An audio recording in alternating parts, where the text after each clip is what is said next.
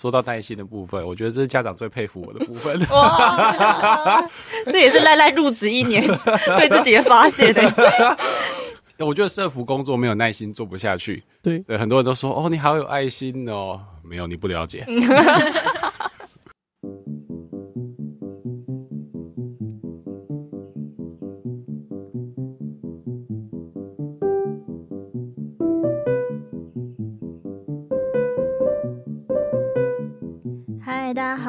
收听《大学和你想的不一样》。在这个系列中，我们会从传说中的大学必修三学分——学业、社团与爱情，来聊聊我们的大学生活。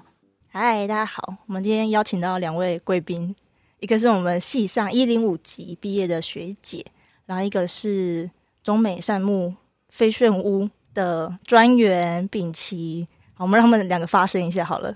嗨，大家好，你是你秉琦，好的。嗨，我是赖赖，对，一零五级毕业的学姐，对。为什么今天邀请到这两个人呢？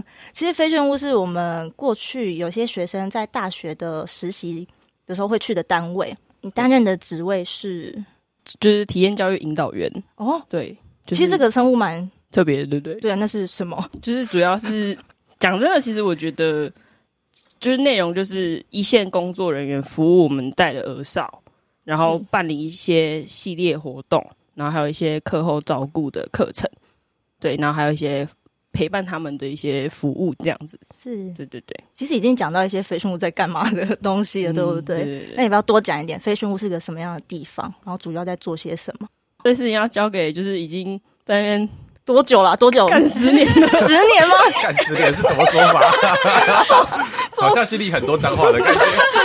做很多年资深的那个丙奇吧，嗯、就是给他讲好了。嗯，好，飞旋屋在干嘛？哦，这可以拉很远。呃，飞旋屋其实成立已经差不多接近十五年了。那很早期，大概我看看哦，大概大家还在上幼稚园的时候，可能就在了。十五年前，对，那那个时候他是在黎明教养院附近。嗯我们的执行长，那个时候的执行长啦，他觉得说，哦，当时社会风气是很多晚上会有街头游荡的儿童青少年。那因为有一些弱势家庭的孩子晚上不知道要去哪里，那他们可能回家，家长也没有煮饭给他们吃，可能那时候都还没有客服班的这个流行出来，所以那时候执行长就决定自己开一个客服班，那把这些街头游荡的孩子招回来我们这边，然后我们有配。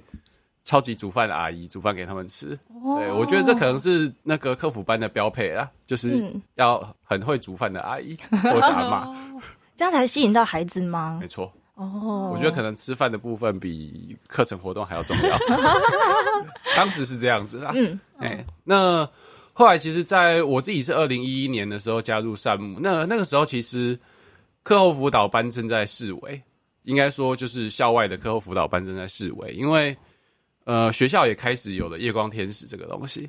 哦，你说夜间的辅导课吗？呃，夜光天使就是它也是一个客服班，那通常是在学校里面办。嗯，那他可能会开到五点多。那就我目前知道，开到比较晚的哦，有开到七点的。哦，像宜昌国小。现在还有吗？对对，有还有。最最近我收到的消息是，宜昌国小那边有做到七点的。嗯，哎，为什么会知道呢？那是因为我原本要招那边的小朋友，然后还发现哦，他们要弄那么晚，他们都已经过去了，所以就不会到飞旋屋。也不是说都已经过去了，所以不会到飞旋屋，而是有的小朋友他因为他作业写作业的速度真的是霹雳无敌慢，所以他可能要大概七点二十才可以收工。那我就没办法去载他了，因为我的课程七点就开始。啊，如果我要提早去载的话，老师可能会不高兴哦，因为作业会写不完。那后来学校课补班都普遍都起来以后，那其实大部分的小孩他们都可以在时间内写完作业，那他们就不太需要再到夜间的那个陪伴机构去。但是真的不需要吗？对，这是问题来了。因为二零一一年开始，其实二零一。二零零九一零年那个时候，Apple 手机开始出来了嘛？嗯，大概我自己注意到，大概在一三年的时候，开始越来越多的高中生开始有手机，然后这随着时间推进，哈，开始很多小学生也有手机了，嗯，都是有智慧的手机哦。嗯，这样的影响是什么？呃，我觉得这里有两条线的影响线啦，一条是智慧型手机的影响线，另外一条是电动载具。电动载具。就是电动自行车啊，电辅助自行车。哦。啊，因为这这两个产生的影响，就是电动车比较好讲，就是很多孩子他们开始不用骑脚踏车上下学，所以他们骑电动车。有个更快速的，对，所以他们的鬼混移动距离变长了，还变得很轻松，所以想去哪里混就哪里混，你不容易找到人。嗯，然后这是一个，然后再来就是智慧型手机，它会让孩子们的鬼混区域也变得不好找。因为他们可能集中在某个人家里鬼混，他们不用在街头了。哦，所以在街头找不到他们。对对对，但他们可能在某集中在某个地方的。嗯，对，就是比如说大家一起躲起来打传说之类的。嗯哼哼哼哼。对，所以就都不好找。那他们也不见得会想要去课后辅导班之类的地方，因为因为手机没那么有趣啊，手机太有趣了嘛。那人面对问题的时候都会想转移注意力，手机真是棒。是啊。呃，再来就是想讲一下第三条线是游戏，游戏。电子游戏，嗯，哦，身为一个骨灰级的电子游戏玩家，怎么样？打更深知电子游戏的，我应该玩了三十年了吧？从 几岁啦？几岁？从任天堂开始玩，任天堂第一代红白机，现在我们要装任天堂 BOSS，你知道的啦，你都知道那个美少女战士了吧？所以电子游戏有个很强的魅力，是吗？电子游戏在这三十年间，它有一个发展趋势是声光效果变好，这是基本款一定要有的。那、嗯、另外一个可能是比较少人注意到的趋势是难度降低，难度所以更容易入门吗？对，它变得很容易入门。那你必你做一个电子游戏，你必须要。声光效果好之外，你要让别人快速的入门，让人家觉得有趣、有成就感，可以继续玩下去。对，可以继续玩下去，不然他很快就会放弃。嗯，好，没关系，就算他放弃了，他马上可以再下载另外一款电子游戏继续玩。嗯哼哼。所以我认为说，这会养成一种习惯，就是当你碰到困难的时候，没关系，我换一款。嗯，在我的攀岩课，我发现大概二零一三年以后的孩子。他们在同一条攀登路线上面放弃的速度快很多，哦，大概三次就会放弃，然后就转换到另一条。对，他们就会觉得有可能，就会开始问说有没有别的路线。嗯，我不然就是如果没有别的路线，他就坐在下面开始聊天，开始就是精神涣散。嗯嗯嗯嗯，所以感觉算持久，很像有一点就是很容易就逃避这样子嘛。嗯嗯嗯，对，就是。嗯，讲逃避比较没那么好听，哦、修饰的说法就是转移注意力，转移注意力，从让自己挫折的那个地方转到让自己感觉有希望的。秉琦，你刚才讲到攀岩课，要不要再多讲一点？飞训屋提供了哪些课程啊？我们现在的课程就是有周一的阅读训练，然后周二的攀岩课，周三的创意创作，也就是绘画课程。哦，哎、欸，那绘画课程我补充说一下，我们绘画课请到那个。在花莲，哎、欸，那他他几年了？二十年应该有，二十五年了。嗯、对，哎、欸，在第二十五年非常资深的徐水源老师，是，我觉得他可以被称为花莲的艺术补教界名师。为什么说艺术补教界名师？是呃，很多需要考大学或者是推甄什么跟艺术相关的学系的学生。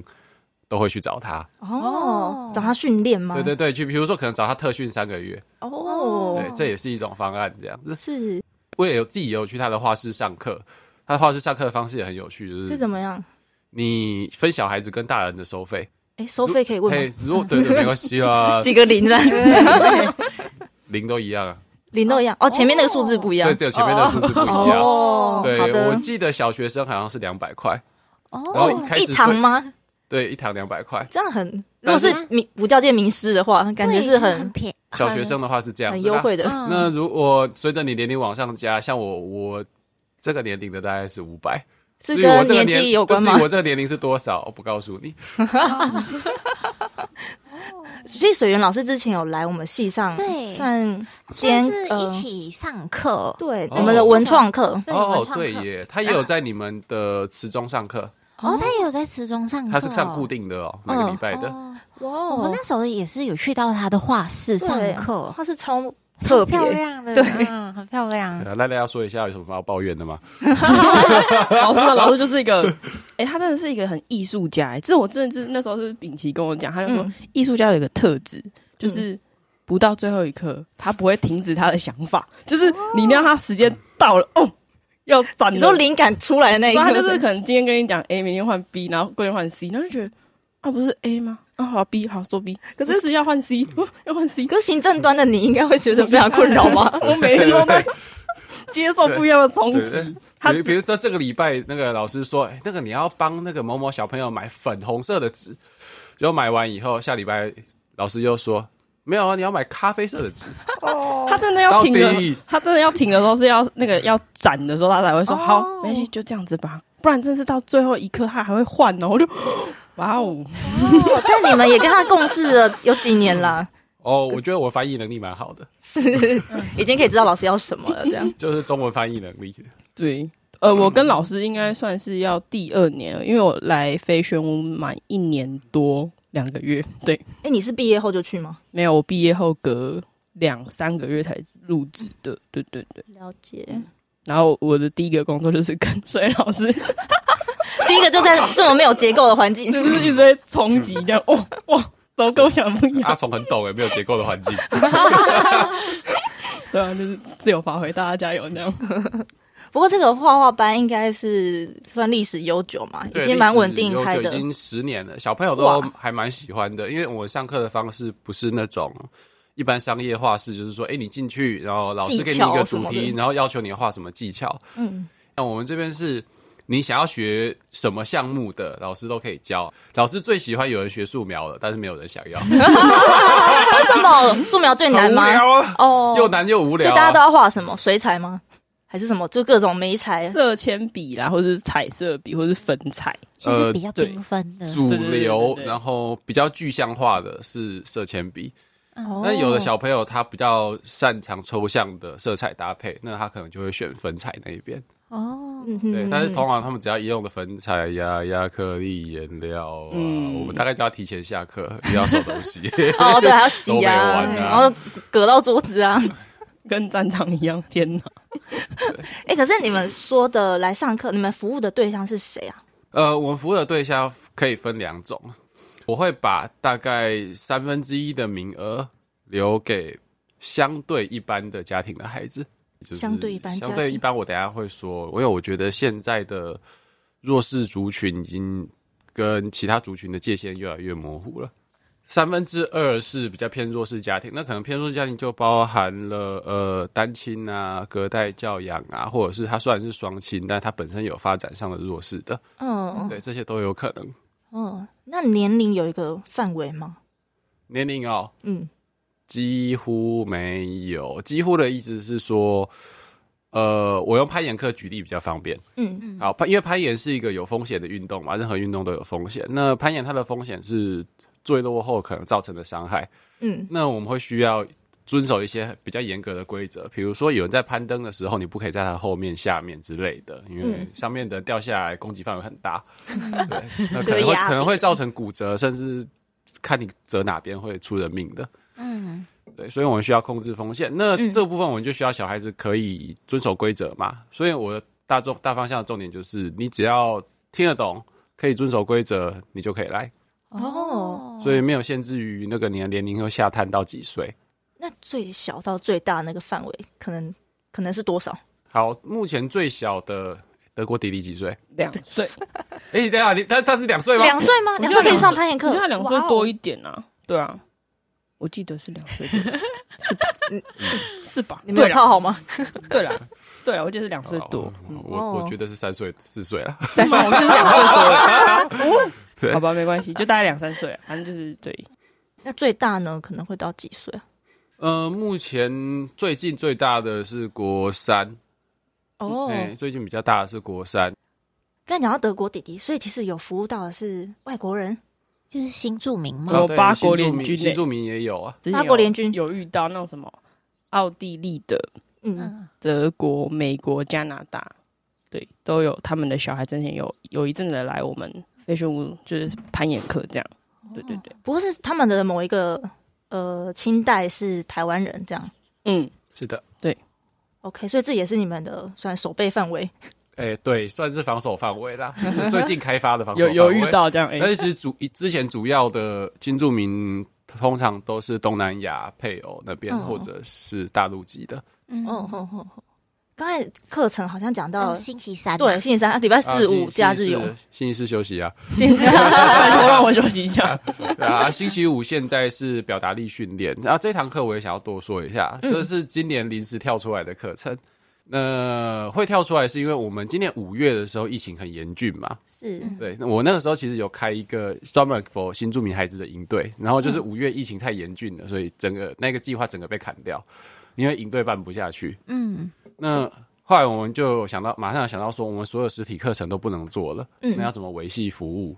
线上吗？对，所以就开始了首次的线上课程，就是表达力。对，那会做到表达力，其实是刚开始是基于我们之前有在上那个呃阅读训练，阅读训练，阅读能力的核心是抓重点的能力，嗯，理解重点的能力跟延伸思考的能力，延伸思考就是。包含跟自己的生命经验做比对啊，学习的经验做比对啊，结合经验啊之类的，这些都是延伸思考。我后来就发现说，哎、欸，我们的小孩蛮多表达能力没有很好，就是讲话支离破碎的。嗯，然后我就想一想说，哎、欸，其实表达能力跟阅读能力很像。我觉得表达能力是阅读能力的下一步，因为表达会需要会整，嗯，然后再重新输出，嗯，但是。阅读的能力还是需要，是算基础的。对对对，所以我就想说，好，那我们来开个表达力训练看看。哇，可能有点像进阶课程的感觉吗？呃，听起来有点像，但是我会觉得说不影响，互相不影响到。嗯、所以就算你没有在上阅读训练，你也可以上表达力训练。那那个时候就是开每个礼拜两次，在疫情比较严峻的期间，每个礼拜开两次。哎、欸，我是周一跟周五吧？对。对，周一跟周五，然后一个礼拜两次。那我们上课方式一样，就是开视讯，然后通常会先给小孩子看一段影片。那那些影片我都会先从那个 YouTube 上面找那些可能知识含量比较高一点的，嗯，什么志奇七七呀，哦，知识型 YouTube，对呀，公式的节目也不错。那我会过滤一下，说，哎，这个可能小孩子会有兴趣的题材，或者小孩子听得懂的为主。筛选影片之后。然后我自己再从那个影片里面筛选，说，哎，这影片里面有表达什么重点，然后怎么有什么技巧可以去截取这些重点出来，然后再带带再来带小孩子看影片。哦，对，然后影片就不时会按个暂停，然后随机抽问这样子，哎，他刚才讲什么重点？刚才重点是什么？看有没有在专心听。对，然后播完了以后呢，我就可能会再教一个怎么会整，然后表达的结构出来。这部分就比较结构化，然后让小孩子依着这个结构试着造句，然后把刚刚的重点讲出来，请他分享一下说：“哎，影片刚才在说什么？用我刚才的结构说。”嗯哼哼哼哼。这个课程很快就变成，嗯，我觉得好像是 飞炫屋最畅销课程。哦，怎么说？可能是一方面是因为疫情期间，呃，没有别的课程，然后家长又很怕小孩子整天都在打电动，嗯哼哼，所以报的速度就很快，因为线上很方便呐、啊。哦。对。那但是其实也不是很好上了，因为这种课上线上课程节奏就是慢，那、嗯、小孩子耐心不好的话，就会发呆、转移注意力，或者是我们也有看过那种很好笑的，那个赖赖讲一下那个，记不记得有一个袁什么先生的故事？No，？我跟你讲，超帅，真的超帅。他就有一次就是，我们就大家在上课嘛，然后我就很认真看着他，嗯、看了大概十分钟，他是没有动吗？真的，他就是这样子。坐直直的，然后头低下看着他，对，然后手机吗？十分钟都没有动过。然后因为他妈妈那时候有跟我们分享到说，他很厉害，他会还会 P 图，就是后置放他的照片，然后在那边，然后会让人家以为他有在上课，就殊不知他就坐在那边这样超强。所以那个是 P 上去的，不是是他，是他本人，他本人完全没有动。对我，我以为他是是不是 P 图还是什么之类，就会发现是哎。好像有动一下，动一下，然后我就 赶快打电话给他妈妈说：“那个某某某，他叫妈妈去巡视一下。”他妈妈就走过去扒他的头，然后全程都被看到了，超好笑，真的超好笑的。然后还有那种就是小朋友嘛，就是可能想吃东西就会。边吃边上课，然后还会转圈圈，然后这样转一转。你说那椅子可以转的话，然后对对对，然后或者是就是在做别的事，比如说看书看看那边转，或者是还会偷打 game，然后没有关麦，然后讲很大声这样。对，我觉得这个超超尴尬的，因为他们是兄弟档，然后就是哥哥其实有关麦，但弟弟的麦没有关，所以哥哥就会从旁边听到那个哥哥的声音说：“再一场，再一场，再一场。”呃，先生，你刚刚在，可是就是很好笑的，就是跟儿青工作会出现很好笑的地方。他们就很，我觉得他们有一点类似是，我想要有自主性，那我也想要有自己可以做的一些事情。但又想要上课这样吗？然后可是他们在那个能力还没有到达那个范围，就会想要跃跃欲试，然后就会觉得他们那个破绽百出，就觉得很好笑。可是就就就是他们的样子，所以就觉得好像也、嗯、也可以接受。我觉得啊，飞旋屋的同仁们跟小孩子互动，应该有你们的风格吧？其实我刚来就是飞旋屋工作的时候，很多事情我都不太能接受。就比如说，因为我觉得卫生很重要，可是他们 哇，我吃东西都不洗手，啊、然后那个杯子可能就是脏脏的，他们也觉得没关系，要装水，然后装。你说互相，然后就 对，然后互相喝水，我觉得 no no way，就是不行。然后我就会之后我上课的时候就会叮咛他们，就是哎、欸，去洗手才能吃东西，我是去洗手这样。所以你变成他们卫生股长，对对，就是然后后来就是因为他们。因为我觉得以前我自己受教育的时候是一个很规矩，是就是什么时间你要做什么事，然后这时间点内你不可以分心，你分心的话你要赶快逼自己赶快回来。可是我们现在小朋友是很野，然后又很很爱玩，所以他们就可能哦哦好，然后就滑走，然后滑一滑再回来，然后我就觉得 什么意思？所以要常常一直叫小孩回来吗？对啊，就我我我觉得我还觉得我最大的改变就是我变得比较有耐心，不然我会是一个 就是想骂他，我想说 到底干嘛？你可以回来吗？可是我现在就变成。哦，滑一滑哦，时间到了，哎、欸，回来好不好？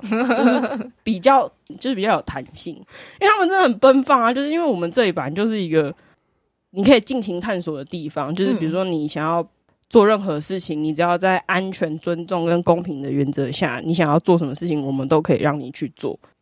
我自己一开始也不是很接受，因为觉得真的太没规矩。可是后来觉得其实也不会啊，就是 就是展现他们最真实的一一面，然后再慢慢去修正他们的行为，这样。嗯嗯，比较像这样。秉琦这边呢？呃，说到耐心的部分，我觉得这是家长最佩服我的部分。哇，这也是赖赖入职一年对自己的发泄的。我觉得社服工作没有耐心做不下去。对对，很多人都说哦，你好有爱心哦。没有，你不了解。其实有一阵子每天都在冲击，就是我那时候有一阵子就觉得要离职嘛，对，我想离职。我要跟他提快，我在跟他讲说，你有没有离？然后边讲边掉，因为我真的觉得那个压力太大，就是那个情境下是我没有办法接受那样的我自己跟这群小朋友工作，因为我觉得对我来说太痛苦，就是因为我还在一个算是很规范的体制下，在跟自己冲击，然后看着他们这样子，我就觉得这样真的是好的吗？怎么办？我好像没有办法接住他们，怎么办？而且他们一直在打破你原本的规范，然后我就觉得怎么办？怎么办？这样，然后后来就是。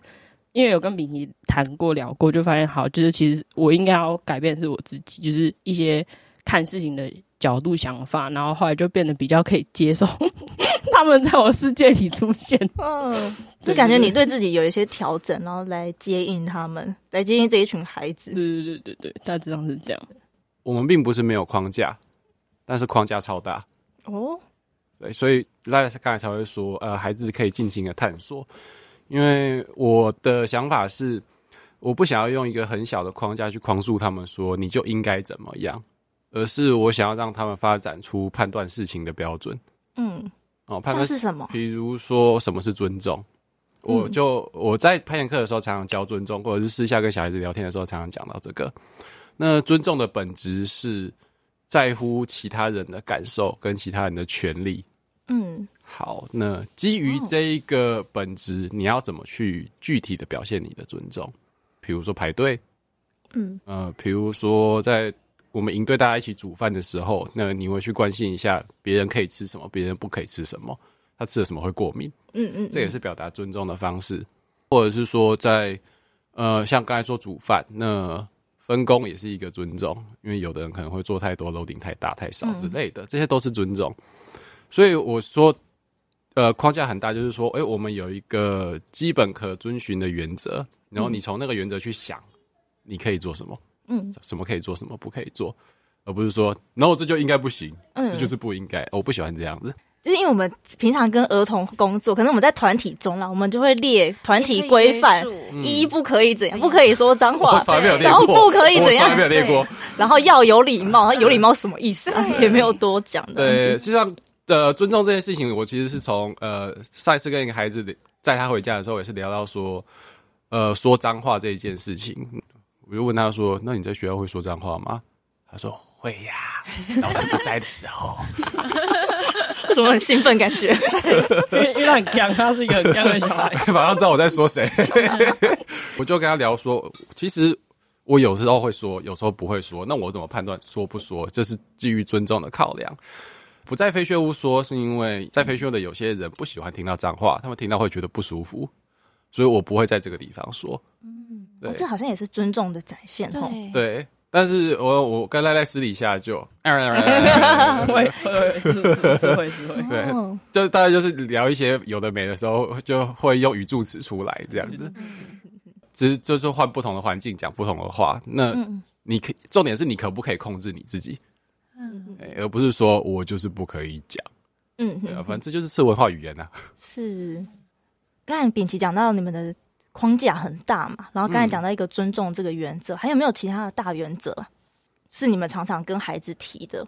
嗯，我觉得公平这件事，我觉得他们也还在学习。嗯，就是因为我们有时候会发一些小点心给大家在课间休息的时候吃，那有些人就比较贪嘴，他可能就一次就多拿几个颗。这件事还有需要再更加强他们学习的一部分，是我们之前去教会带活动，嗯，然后就是有很多。小零食在前面，然后我就说：“哎、欸，小朋友要可以，就是前面有零食可以拿，不夸张，整盒这个拿，你就扫掉这样吗？”对。然后他就发现说，他一个都没拿，然后他拿五个，然后他拿七八个，然后我回去就把那些抽回来，就说：“这个给他一点，他们都没有拿到。”然后就有跟他们讲一下，就是我们在这个活动里面，每一个人都应该要是公平的，就是有点类似是跟他讲说，每个人都应该可以有拿到这些东西的权利。嗯那你拿那么多，那其他人他们感受是什么？是不是觉得说，哎、欸，我来这个活动，我应该也可以拿，为什么你都把它拿走？嗯嗯嗯，对。然后还有营队的时候也是吃东西，然后可能喜欢的东西就吃的特别多，不喜欢的东西就一口都不吃。那那些东西就是也有人也喜欢啊，你都吃掉了，那其他人怎么办？嗯，就是这个公平的事情上，其实也很常在他们的生活的时候把它拿出来，就是再跟他们讨论这样子，是对对。我也会跟小孩讲说，其实我不公平。但是并不是说哦，分配食物这个公不公平的问题，而是我提供给小孩的服务，比如说，哎，我安排某个小孩他有什么课程，但是我没有安排给另外一个小孩。嗯，我是说我我对某个小孩有呃，比如说某个小孩我会特别都每次都会叫他去洗碗，哦，但是有的小孩不会，或者说他洗碗的我的要求标准就会比较高。哦，是就开始有孩子的，对他们就会觉得说 奇怪，怎么不公平？哦、对我就会解释一下说，说我本来就不公平，但是我不公平的原因是，我会去分配跟判断说每个人需要什么哦。比如说，诶、欸，某某个人他平常做事就极度草率，就是洗澡跟穿烫一样，有时候过水再回来，对，他他就要疯掉，他洗碗他洗碗 洗碗也跟过水一样的快啊。哦，不行呢，所以说我我就会专门刁你这一点，嗯。有的孩子他平常的资源就比较多，那有一些名额限定比较要求比较高的活动，那我可能就不会排他进去，类似这样子，就是算我有公平的部分，但是也有一些不公平的部分，但是那是视需求而定的，是，不然我七十多公斤，你是要我吃饭跟二十岁二十公斤的人一样多吗？哦，哇，听起来其实很有弹性呢，嗯，然后也会，我觉得你们有一个很大的工作是要跟孩子。沟通，然后对，让他可以理解为什么你们这么做，而且跟他为什么要这么做，也是从生活中的可能一些小细节开始，就是让他们去察觉这样子。嗯、对，嗯，我会觉得说，呃，我们的教育有慢慢有一个，我觉得是很有趣的副作用，就是说是副作用，但是我觉得是好事，就是孩子他们会常常会问为什么。嗯，因为我每一次下指令，我都要想清楚为什么，然后他问我的时候，我都要有具体的回答出来，而不是说你之后就知道了。嗯，我是不要问规定就这样，没有在敷衍他们的啦。对对，我没有在敷衍他，我都会跟他讲说，我为什么这样判断，为什么这样子做决定，我的评估标准是什么，基于哪些指标，叭叭叭叭叭，一二三四五，所以我决定怎么做。嗯，我想要建立的是孩子去判断事情的方式。我刚才有讲到两个原则嘛，尊重跟公平。是不是还有一个啊？还是没有？你说安全吗？对，安全、尊重、公平。安，其实安全的话，我也是把它放在你如何评估事情这个地方去教他们。那因为我去年的时候想想说开始做攀岩课的进阶课程，那就是我们会在攀岩课里面遴选小孩子。哦，哎，那个遴选的方式很有趣，就是我们下课前十五分钟，我会大家聚在一起，我会提出几个指标来，比如说。保护、支持、尊重啊、赞美。那我之前曾有的是赞美啊，然后有坏也有改改成用挑战，就是自我挑战挑战。那这些都是你的评估指标。那每个人有三票。比如说，在挑战这个指标上面，你想要投给谁？那你可以投给自己，也可以投给别人。哦，你是说在刚刚的攀岩课，他看到有谁有符合这个指标，这样吗？对对对，那他也可以投自己啊。哦、那只是说，他不管投谁，我都有可能会随机的问他说他做了什么，哦、具体说出来。对，所以他说不出来的话，B，对不起，你该的分数不算。哦，对，那我们每季会结算一次这个总分，那。总分高的话，就表示说，哎、欸，你的整体表现是稳定的，是优秀的，所以我比较敢让你参加进阶课程，因为我去进阶课程会有额外的风险。那是，所以为了面对这额外风险，除了挑选人之外，还要另外帮他们上风险管理课。哦，对，所以都会常问他们说，好，这么做的风险是什么？嗯嗯嗯。所以有很多时候是要孩子自己回答，对不对？让他们自己去想。你刚才秉琦是不是讲到营队啊？所以你们除了晚上的课程以外，还有营队，那是什么？就是可以交给赖赖讲了。耶，就是我们一年会有大概八场的营队，一年对，然后就会有分四季比较多日的营队跟单日的活动。那基本上就是系列的课程，比较像是是因为我们夜间课程的时候会有陪伴孩子嘛，嗯，那就会发现说，可能最近他有一些议题浮出来，比如说就是。可能做错事，他不懂得道歉，或是讲话有时候会有点类似是我在讽刺或者苛刻，oh. 对，或者是就是一些类似跟他们互动，然后看到他们发生议题，然后会设计成一些活动，然后把它带进营队里面，然后办理，然后让那些行为产生或是发生，然后透过引导反思，然后让他们去修正自己的一些东西，这样，对对对，我自己在设计的时候是蛮。一开始是觉得有一点痛苦，因为真的很难，就是你要自己去找到议题，然后你要去想，就是什么样的活动可以让它出现，然后出现之后，那我可能要预设说，哎、欸，那我可以问他们什么问题，或是他们可以回答怎么样的题目，就或者我要用怎样的方式让他们比较听得懂我我想要表达什么。我觉得起初真的超难，就是我可以插一下，跟鬼一样。就呃，我会觉得说，后来我觉得这件事情没有很难。那我觉得没有很难的原因是譬喻法。对对对对，对，就是就就是一切都是在譬喻法。就是比如说道歉，道歉可以譬喻成什么样情境的事情，然后我们就拿那个来做，做成游戏。反正重点是好玩，所以大原则就是譬喻对得上。然后游戏内容有趣好玩，好可以做，对 对对，类类似这样。就后后续就是一开始啊，就是第一次做营队设计这件事情，我觉得超难，真的好痛苦，就是这是什么这样，然后每天都很焦虑。可是后来后续就是可以慢慢的就是跟得上那些步调，跟可以很快速的抓到一些东西，然后去做设计这样。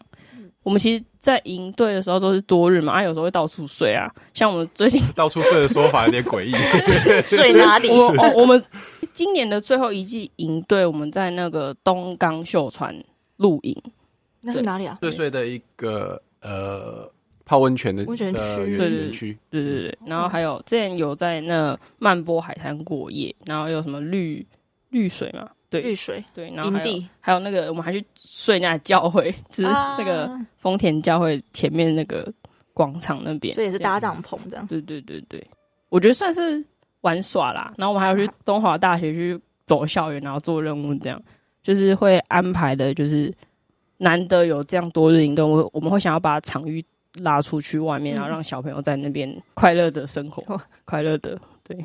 感觉是一边玩耍，但因为你有安排课程嘛，而且是因着他们的需求排的，所以应该在当中也有蛮多学习的。对，我觉得最大的学习就是我要有耐心。哎、欸，不是因为我觉得，因为刚好我遇到的小孩就是大概三四年级，就是属于那种会有一点怎么讲，有点我觉得怪怪的，就是他们可能是怎样能力还没有我想要怎么讲，说认知功能发展吗？我觉得是差很多，就是同样都是三四年级，哦、可是那个发发展就是差很多。有些人就是极度，我要，我要，我要，我要，然后一个就是，啊，我不知道，我不知道，就是那个差很多。然后你在面对他们的时候，你要一直去切换他们适合的那个方式，你就要一直想办法是讲难听就是对付他们，就是 他们抓回来或是什么之类。我觉得那个对我来说是现在还在学习，是因为我没有办法就是一次都包容到那么多人，我可能有时候还会突然有一个 emotion，就是好，等一下。不要不要问我，等一下，你去问他。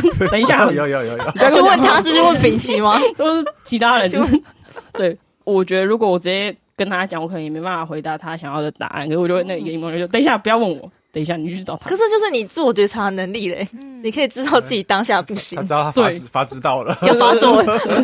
因为以前我可能会直接。就是很凶那所以我现在就会抱起来。我现在就等一下，先不要找我，你去找他。你帮自己。或者或者我有时候要跟他讲说，等一下你给我五分钟，我五分钟后再回你，或者先不要跟我讲五分钟。就是我会有一个 boundary 嘛，这样这样讲。对，就是那那也还是我还在学习的地方。但我觉得小，我觉得最厉害是小朋友。哎，怎么说？他们都觉得赖赖姐姐怎样？天使，赖赖姐姐你好，没有到天使啊，就是我还是会觉得他们很愿意跟我一起工作。就是因为我觉得我在带领他们的过程中，我也会有一些。我觉得，我觉得没有到设计到很好的活动，或是还可以在更好的地方。然后他们都算是很卖面子吧，就是嗯，姐姐可以，他们应该都很喜欢吧？我不知道，我觉得应该应该是都还可以接受。就是其实跟他们工作的时候，我觉得我自己的成长也很多。就是一方面就是对于儿少这件事有更深入的了解，然后也有就是可以修正一下我自己在做事情上的态度，然后还有一些个性等等。就是有点类似是，他们也陪伴我成长，我觉得这也是还蛮能难能可贵的地方。对对对，是啊是啊。好，我要补充了。我会觉得说，孩子们呃很喜欢来我们的活动。我觉得一方面并不是说卖面子，而是说他们其实就是在这边一起跟我们成长。那我们彼此陪伴很久了，所以大家都很喜欢在这里，就是做点有趣的事。我要讲阿德 gay gay 的故事，某个孩子是不是？对，我讲阿德 gay gay，大家应该呃有去飞学我就知道是谁了。这样没有去的就没关系，我们就有保密。嗯，好，那一次就是也是上一次营队，他是唯一一个几乎从来没有缺席过营队的孩子。哦，对，自从我办营队以来，他从来没有缺席过。他就是这么爱飞炫舞，然后虽然他也有参加其他机构的活动，但是。他只要一撞期就说哦，飞旋舞选飞旋舞就这样。哦，哇塞，忠诚度一百分，这是你们的铁粉，对。心腹。对，那 那我会觉得说这个地方让他觉得很安心、很开心，然后有伙伴一起，所以有伙伴一起的话，做什么都还 OK，对，嗯、不要不要吃苦瓜就好。了，是他不吃苦瓜，对，那在上一次营队的时候他就很很尴尬，因为他碰到呃那天礼拜六，那他们学校是。要借场地给人家考试，所以当天他礼拜六要补课。哦，很不能推辞的了。对对对，所以他就是很坚决，他想要请假，但是跟他同校的另外一个同学就是决定不不请假，要去上课这样子，然后他就很犹豫说，他陷入他的同伴议题了。对对对对对，然后最后来就是另外一个家长来打圆场，说哈，就是你们那一天礼拜六请假，然后晚上。那个家长在载他们去瑞穗跟我们飞旋舞的人会合，这样。他就就两边都有，对对对对，但是他还是觉得很不可接受，因为被切割了嘛。对 对，就是他他一来的时候，我就完全感觉到那种阿德 gay gay 式的怒火，就是那种一一来就一直碎碎念，哇，你们帐篷怎么还没搭好啊？啊，你们五点之前你们在做什么？他明明就超爱你们，但还是一直碎念。就是人设突然换了这样子，就哦，我感觉到阿德的另外一种怒火呢，我之前从来没看过，那 我就知道说哦，他真的很爱飞炫舞的活动。我觉得我们就是一个以长期陪伴为主轴，在跟他们工作的，所以大家在一起的时候都开心。是，你们刚才讲的这些课程啊、营队啊，有招志工吗？有啦，有有努力啦，但好像嗯，继续加油，这样 是听起来有点困难呢、欸。因为我们过去，我记得我这一季来，我们是一零三级大学部的学生，有几位同学会那个时候还蛮固定会去飞训屋，算支援营队吗？但其实我们是去学习的，不知道现在的状况。你们有在招志工吗？最近没有很认真了，嗯，是因为你们你们目前应付得来，也不完全是这样。我觉得比较是说。算我们从刚刚的分享都显示，我们全心全意的在做儿少，嗯，但实际上我们还是有很多其他事要做呢。哦，对，哎，比如说，哎，赖赖他要办画展，嗯，哎，他就是第二年就接了。画展是件很大的十年回顾画展，很大的工程呢，这跟鬼一样。我就顶楼翻花翻了，哦天哪！他是接十年回顾画展，那个那个真的是 loading 很大，而且他明年要办十年回顾画展的巡回场，场对，要去台北跟台中办画展，是，对，他 loading 也很大，我也觉得也不太能够要求。那我这边就是，哎、欸，我新开了一个新著名儿少营队的方案，那算五月的时候它爆掉了。哦，那好，算终止了。但是为但是为了因应就是营那个疫情期间的工作，我们又开了表达力训练嘛，哎、嗯，一个礼拜两堂课，所以后来也很忙。而且因为这个课程很受欢迎，所以疫情趋缓之后还有继续了。是的，所以我就莫名增加了一个工作。啊，在平常还有主管的工作要做，所以其实要去。招募志工的部分就暂时被我们搁着，所以就有一种，嗯、就就是老伙伴可以用，就先暂时找来帮忙。哦，对那去当志工有要什么条件吗？还是有耐心吗？然后可以容忍不卫生我？我觉得主要是不怕跟儿少一起互动、欸。哎，我自己觉得这样子应该会好很多。那我再多说一点，嗯，知道自己在干嘛。哦，对对，知道自己在干嘛，就是要有蛮有觉察力的。那我们的不管是营队或者是其他课程，跟孩子互动的特色，常常会是你必须同时是辅导者，但是你同时又跟他一样是个小孩。嗯，所以像有一个小女生，她形容秉琦的形容方式是像大人的小孩。她并并不是说我是像小孩的大人，她是说我是像大人的小孩。嗯。所以我常常在大人跟小孩之间的角色切换。哎、欸，我在大人，我平时之后，呃，应对某个环节，我突然跳出来是领导者，但是我又跳跳回去。平常的时候不需要我是领导者的时候，我又跳回去像个小孩。嗯，对，但是仍然是有界限的，所以会需要我们的合作伙伴们是可以随时知道自己在干嘛，然后一直切换角色。那这其实难度很高，所以我还蛮喜欢社工系跟心理系的学生来。我刚才会讲说，我我这一届有几个同学会去，其实我也是其中一个啦。但去的时候，真的有像秉琦说的那种感觉，就是我们在参与活动的时候，其实是跟孩子一起参与，然后一起投入，一起去经验那个活动。但有时候我们又要当那个小队服的位置嘛，因为有时候要去充当一下那个是有点像管理者，管理一个小队，然后可以看到小队里面每个小朋友的能力啊，然后来做像刚才秉琦说的，依他们的能力需求来安排他们的工作跟位置，所以。好好，希望你们可以继续有自工哦。对呀，可以让我们的学生可以去。不过你们有收实习生吗？赶快来了。但你们有收实习生对不对？哎，也有收实习生。我觉得一年最多可以收个两个吧，如果是暑假实习的话。哦，那暑假实习去会要负责什么工作？主要是跟赖赖一起嘛，营队的部分，还是有别的？哦，因为我们课程现在暑假并不会停止任何的课程，哦，所以其实持续。对啊，哦，我们有一个特色就是，我大部分的课程都不花钱，因为我们课程都很省钱，所以讲师费的考量比较少的关系，所以我们可以寒暑假的时候都继续开课。嗯，就是只有国定假日或者是我们碰到一些大活动要调整的话，我们才会停课。哦，对，所以我们那个年度计划都是一写就是直接写到十二月底，一整年的啦。所以实习生去其实也可以参与到课程的部分。对对对，就是不管是课程啊还是营队，他。都有机会参与得到。那再就是说，那就是说，看他有没有想要。这个我没有强制。就是如果他想要自己写一个小团体的服务计划的话，那我也可以带着他尝试看看。不过可能很多刚来的人的伙伴，可能都会像赖赖刚才说的一样，作者吗？就是，呃，我觉得赖赖的状况比较像是赖赖原本有一个自己的框架了，然后突然发现说，啊，什么这边的框架多大？我现在要先适应的是，要先适应的是大人，先先改变我自己。对，那其他呃实习生来的话的状况很像是说，哦天哪，这里框架怎么那么大？那我到底可以做什么？我什么时候该介入？嗯，反而不知道自己怎么动。对，前两年我有带一个贵系的实习生。那我觉得他刚开始的状况就是，他后来真的是很认真来找我说，他不知道他可以做什么。